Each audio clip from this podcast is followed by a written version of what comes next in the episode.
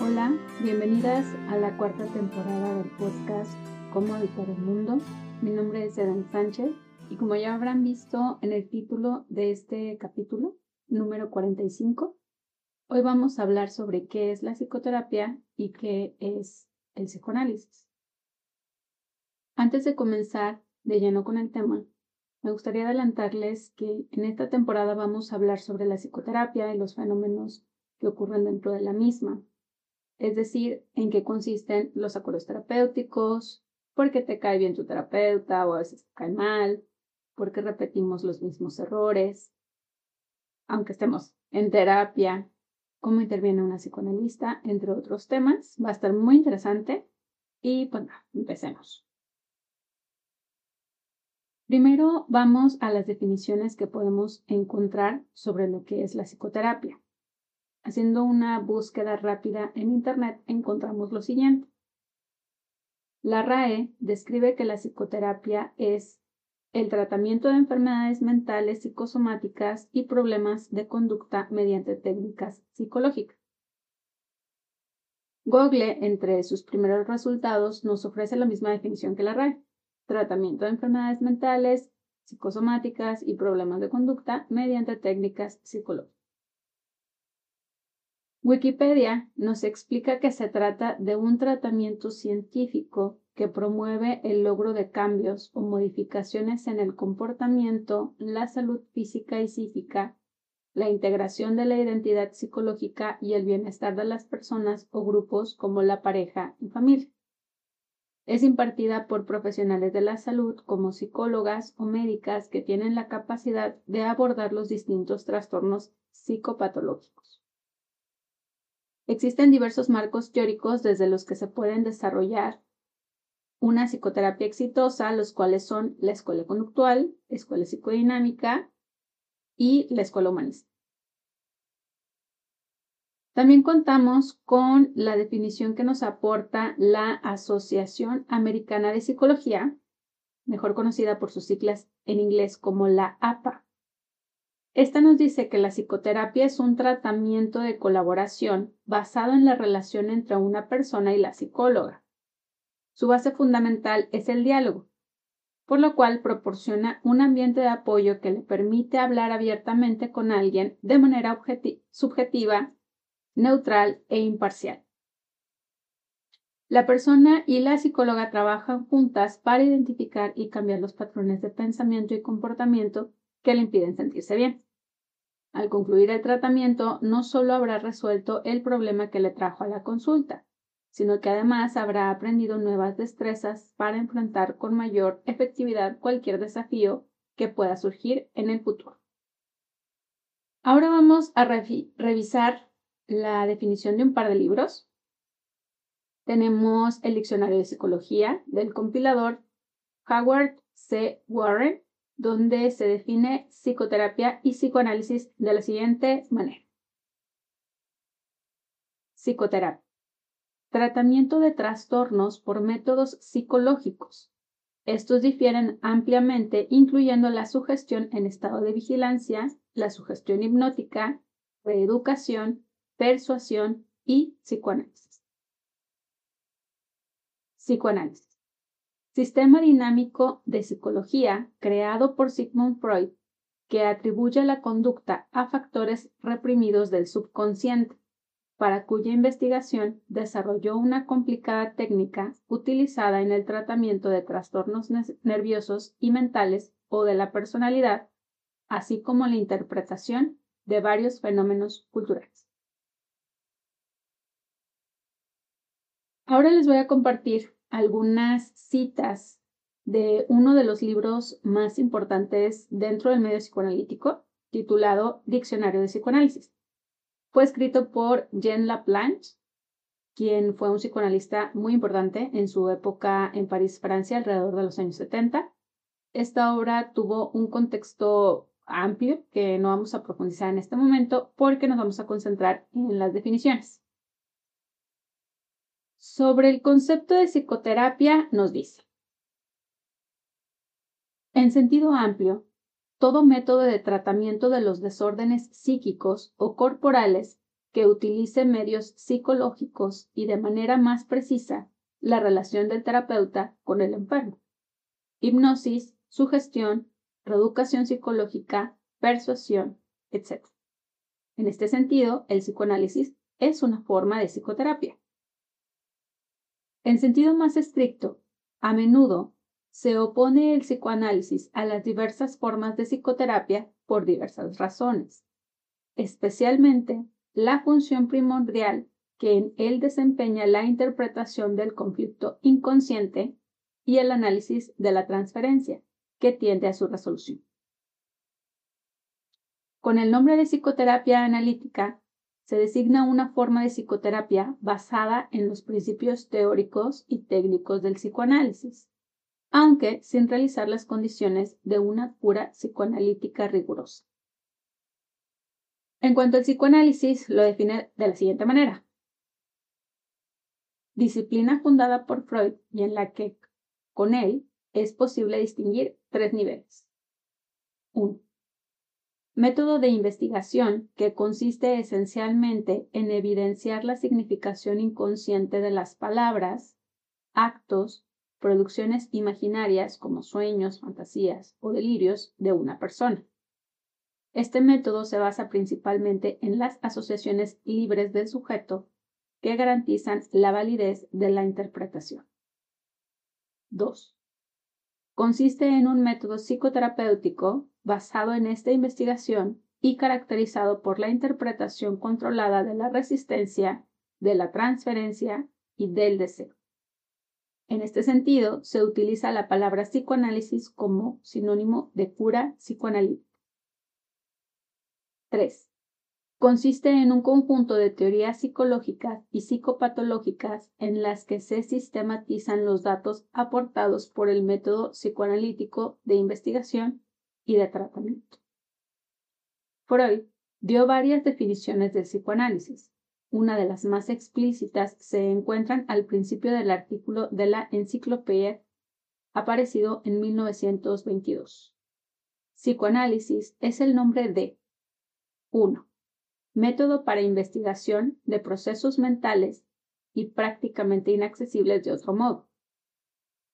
2 un método basado en esta investigación para el tratamiento de los trastornos neuróticos. 3. Una serie de, de concepciones psicológicas adquiridas por este medio y que en conjunto van en aumento para formar progresivamente una nueva disciplina científica. Como verán, es diferente hablar de psicoterapia y hablar de psicoanálisis.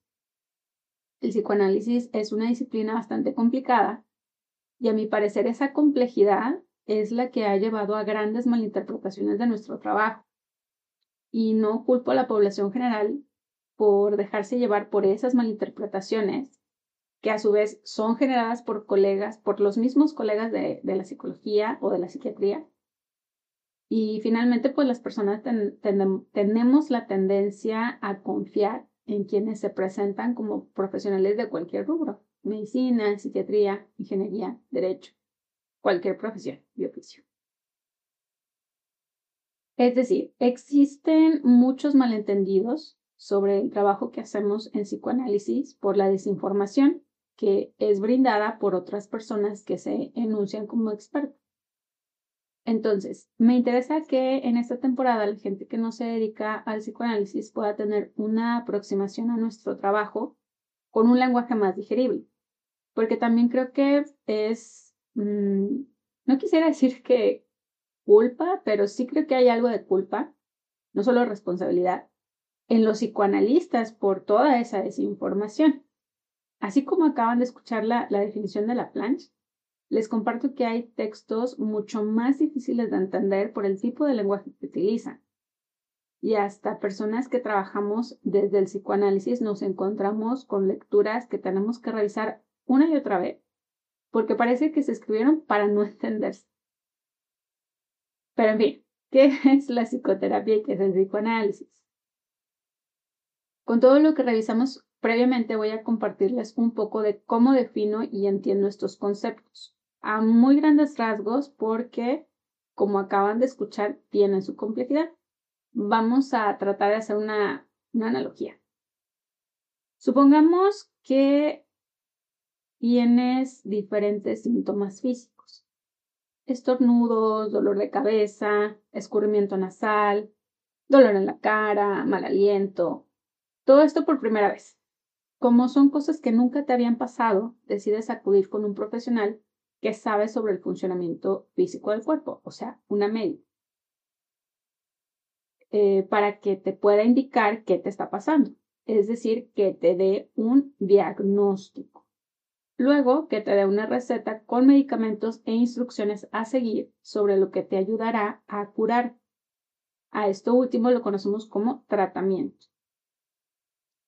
Creo que tal vez desafortunadamente estamos muy acostumbradas al modelo médico, porque aún en la actualidad se sigue esperando que las psicólogas hagamos exactamente lo mismo.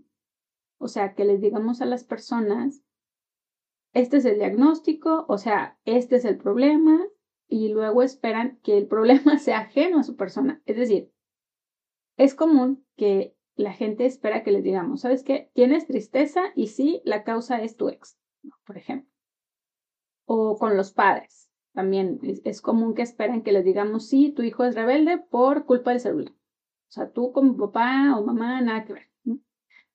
Estoy satirizando un poco. No, no se ofenden. No, no es para que se enojen. Simplemente son cosas que son muy comunes en lo cotidiano. Y mi intención es que reflexionemos por qué tenemos cierta forma de pensar y actuar, para que podamos tener un entendimiento distinto de lo que es la psicoterapia y el psicoanálisis. Yo creo que parte es esta costumbre, como les decía, que traemos del modelo médico.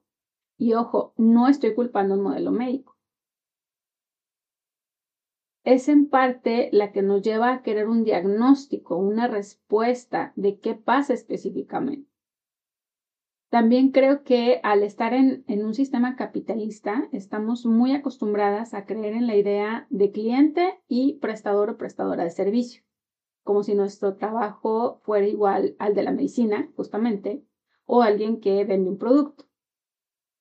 Ahora, si seguimos con la analogía, en el modelo médico, por lo general, lo que hará la profesional de la salud es decirnos, con todos estos esos síntomas, el diagnóstico es una sinusitis. Y aquí no me lo tomen al pie de la letra, lo que voy a decir porque no soy médica, solamente estamos haciendo un ejercicio de analogía, ¿ok? Entonces, nos va a decir que tenemos sinusitis derivada tal vez de un tabique desviado y una continua exposición a la contaminación. Ya, ya ven que cómo está deficiente la calidad del aire en el área metropolitana de Nuevo León.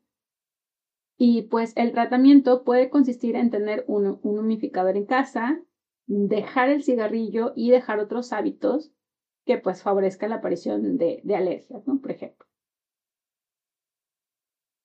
¿Cómo sería esto en la psicoterapia? Bueno, en lugar de mocos y dolor de cabeza, nos vamos a encontrar con una amplia variedad de lo que podríamos describir como síntomas emocionales. Por ejemplo, insomnio, ansiedad, irritabilidad constante, tristeza profunda que no desaparece, anedonia, es decir, sentir nada, ni felicidad, enojo, tristeza, simplemente no hay disfrute. Otros síntomas son más complejos, por ejemplo, elegir siempre un, tipo, un mismo tipo de pareja es común que acuda gente que nos dice, yo no sé por qué siempre me encuentro con gente que me miente o me engaña. Y no es que la persona tenga la culpa, el asunto es por qué esta persona hace cierto tipo de elecciones de pareja o de amistades en su vida. Otras situaciones pueden ser la necesidad de controlarlo todo, sentir siempre celos, la dificultad para empatizar, no entender las emociones de los demás, también nos vamos a encontrar con síntomas que, son, que socialmente se consideran mucho más graves, como las alucinaciones, delirios, intenciones o intentos suicidas, ejercer violencia física o emocional hacia otros. Y podría ser, no, no sé cuántos episodios de podcast necesitaría para describir la amplia variedad de síntomas emocionales, cognitivos y conductuales de los cuales nos ocupamos en la salud. A diferencia del modelo médico, en psicología y psicoanálisis por lo general no damos un diagnóstico de enfermedad. Suelen ser los psiquiatras quienes dan un diagnóstico o bien psicólogos que propiamente se tratan, se dedican a brindar lo que llamamos psicodiagnósticos. Pero ese es un proceso muy diferente a la psicoterapia. Un psicodiagnóstico a muy grandes rasgos consiste en una serie de citas, tal vez 5 a 10 citas aproximadamente, donde se aplican pruebas psicológicas. Y también hay una entrevista, una serie de entrevistas, para de ahí, ahora sí, dar un diagnóstico de cómo funciona la persona y si hay algún tipo de, de psicopatología, como depresión, ansiedad, TDA, TLP, psicosis, etc. Quien brinda un psicodiagnóstico no suele dar tratamiento psicológico a la persona, sino que la va a referir con algún colega que le dé tratamiento para atender pues ese psicodiagnóstico que se le brindó. En cambio, lo que hará una psicóloga para empezar psicoterapia es explicarte cómo trabaja y dependiendo de su enfoque teórico va a ser el tipo de tratamiento a seguir. Como comenté al principio, hay varios enfoques cognitivos, humanistas y de orientación psicoanalítica. No vamos a profundizar en toda la amplia variedad de terapias que hay porque son, o sea, eso nos tomaría otro podcast aparte, ¿no? Em, además, no puedo detallarles mucho lo que se hace propiamente en la psicoterapia cognitiva y humanista porque no es mi especialidad. Mi especialidad es en psicoanálisis. Lo que les puedo compartir a muy grandes rasgos es que es común que se trabaje por objetivos en, estas otras, en estos otros enfoques. Por ejemplo, eh, el objetivo de dejar de fumar, el objetivo de dejar de tener pensamientos obsesivos, ya no tener conductas compulsivas, es decir, se va a buscar que exista un objetivo terapéutico, medible, cuantificable y alcanzable. Entonces, si se fijan, volviendo a la analogía, Digamos que el tratamiento en la psicoterapia es la psicoterapia misma.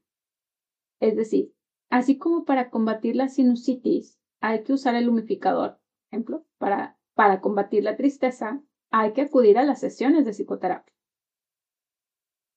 Es en este punto donde habrá diferencias en el tratamiento psicoanalítico y el de otras corrientes teóricas. Si, hablamos de si habláramos de un psicoanálisis ortodoxo como el que hacía Freud, una psicoanalista nunca le diría una, a una analizante que, no sé, que le haga una carta a su niña del pasado. Eh, o sea, es decir, no, no dejaría tareas. Tampoco diría algún tipo de recomendación como hacer ejercicio o tomar algún té relajante. He escuchado que aún hay psicoanalistas que sí trabajan de esta manera, eh, en mi experiencia personal, solo, creo que solo una vez me encontré con, con una psicoanalista, o sea, yo estaba como analizante y sí fue un poco raro porque no me explicó nada. Es decir, no me dijo su corriente teórica, no me explicó su manera de trabajar, ni lo básico de cuánto duraban las sesiones. Eh, eso sí, el pago sí me dijo, ¿no? el pago es tanto. Eso sería un psicoanálisis ortodoxo, es decir, como les, les comentaba, como el que hacía Freud, pero eso ya no es común. La realidad es que muchos colegas ya no practicamos ese psicoanálisis de Freud, porque pues ya no estamos en 1900, la cultura ha cambiado y aunque sí hay muchas cosas técnicas que han cambiado, hay bases que se mantienen, como lo que llamamos la asociación libre, la atención libremente flotante, la abstinencia, la neutralidad, la búsqueda del inconsciente, y eso nos lleva a que podemos hacer uso de técnicas de otras corrientes, pero no con la misma intención que éstas lo haría. Me explico. Por ejemplo, con mis analizantes, a veces he usado, yo he usado el dibujo, o sea, les he pedido que hagan algún tipo de dibujo. A veces hemos escrito poemas o escriben algún poema o algún tipo de, de literatura en el consultorio o traen sus textos a, las sesiones. A veces hemos usado plastilina, muñecos de peluche, colores. Incluso a veces entra uno de mis, de mis perritos a, a las sesiones. Ya, ya es conocido aquí un perrito chihuahua que tengo que se llama Pepino. Él ya es, es casi un coterapeuta aquí en, en el consultorio. ¿Cuál sería la diferencia entre lo que hace una psicóloga en psicoterapia, o sea, de otro enfoque, y lo que, digamos, pues yo haría como psicoanalista? Pues que cuando en psicoanálisis se hace uso de una herramienta, seguimos buscando los significados inconscientes, los cuales no siempre se lo comunican directamente a la paciente, sino que a través de eso inconsciente que se descubre, se hacen intervenciones que le permitan a la persona en el aquí y en el ahora hacer algo diferente con esa historia. Mientras tanto, en la psicoterapia de otros enfoques, lo que se busca con la herramienta es cambiar o erradicar los síntomas propiamente dichos. ¿Sí? Es decir, no sé si estamos trabajando respecto a la seguridad en sí misma. Digamos que en una psicoterapia de otro enfoque se buscaría propiamente que la persona genere esa seguridad en sí misma. Entonces, en cambio, lo que yo haría como psicoanalista es, a ver, vamos a entender por qué no está esa seguridad en ti misma, qué ha pasado en tu vida, que está esta dificultad para confiar en ti misma. Entonces, las herramientas que podamos usar, como les decía, el dibujo o que entre el perrito, o sea, esas otras herramientas, nuestra intención es acceder a eso inconsciente, no tanto cambiar la conducta exclusivamente o el, el síntoma propiamente, ¿no? Ahora, ¿estoy diciendo que el psicoanálisis es mejor? No, para nada. Tal vez lo describo más poéticamente y con mayor pasión porque confío en el método a, misma a mí misma me ayudó y he visto cómo ayuda a mis analizantes. Pero también he visto que este enfoque no es para todas las personas, no por la persona misma, sino porque creo que existen diferentes factores que contribuyen a que una persona se quede en un tratamiento de psicoterapia. El principal factor es lo que en psicoanálisis llamamos la transferencia y en psicología lo llaman el vínculo terapéutico. Es decir, muy simplemente, esto se refiere a que te caiga bien tu terapeuta y que confíes en que puede ayudar. Eso es lo básico. Si una persona no, no le cae bien su terapeuta y no confía en que le puede ayudar, pues difícilmente se va a lograr un tratamiento. Otros factores son el, el momento histórico, tanto de la terapeuta como de la paciente. Por ejemplo, les Comparto que yo he atendido analizantes que han pasado por otro tipo de terapias, cognitivas o humanistas, pero también he referido a analizantes que ya concluyeron su proceso conmigo y que después deciden que quieren tomar un tratamiento de otro enfoque. O sea, es posible que por el momento de vida en el que están, las personas puede que estén más abiertas a un cierto tipo de enfoque. ¿Sí?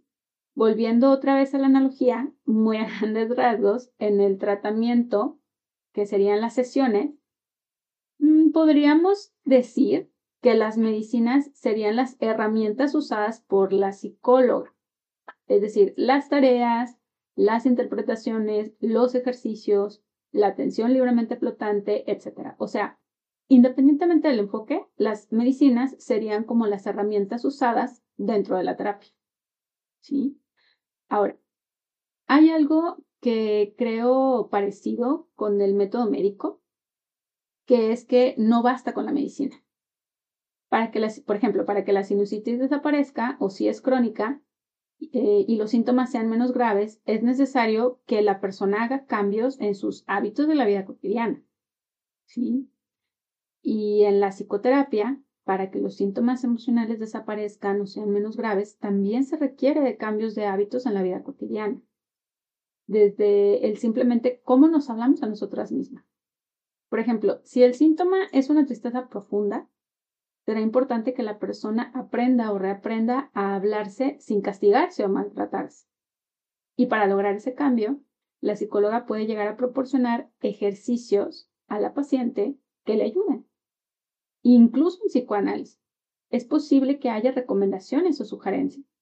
La diferencia es que, pues no sería un imperativo como tal, es decir, en otro enfoque se deja la instrucción o tarea directa de la actividad que tiene que realizar. Es decir, vas a, hacer una lista de agradecimientos todos los días, por ejemplo. Mientras que en psicoanálisis solo se daría la recomendación, ¿no? O sea, por ejemplo, ¿alguna vez has intentado eh, agradecer o hacer alguna lista de agradecimientos al final del día? Y va a ser la persona la que decida si sigue o no dicha recomendación. Lo que nos va a interesar después es lo que pensó, cómo se sintió con lo hablado. O sea, vamos a seguir en busca de lo que ocurre a nivel inconsciente. Para tratar de, resumir un, poco, la principal diferencia entre psicoterapia y psicoanálisis es la técnica, es decir, cómo se lleva a cabo el tratamiento. En la actualidad podríamos decir que por lo general encontraremos psicoterapias de distintas escuelas, como lo mencionábamos anteriormente, cognitiva, humanista y de orientación psicoanalítica. Es poco común encontrar tratamientos de psicoanálisis ortodoxo. Existe, Sí, existen, hasta donde mi experiencia me alcanza, no son tan, tan comunes. Por eso es importante que si estás buscando psicoterapia, le preguntes a la psicóloga cuál es, cuál es su enfoque y cómo trabaja.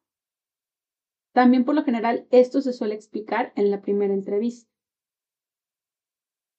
¿Cómo se trabaja desde el psicoanálisis? bueno, eso lo vamos a ir abordando en los siguientes. Pues bien, ¿qué les parece este capítulo? A mí la verdad me, emociona mucho compartirles toda esta información. Creo que es bien importante que pueda existir una aproximación más amable y entendible, sobre todo, del trabajo que hacemos desde el psicoanálisis. Espero haber sido clara y si no, envíenme sus dudas a través de redes sociales. Recuerden compartir este contenido con sus amigas para que esta comunidad siga creciendo. Cuídense mucho y nos vemos hasta la próxima.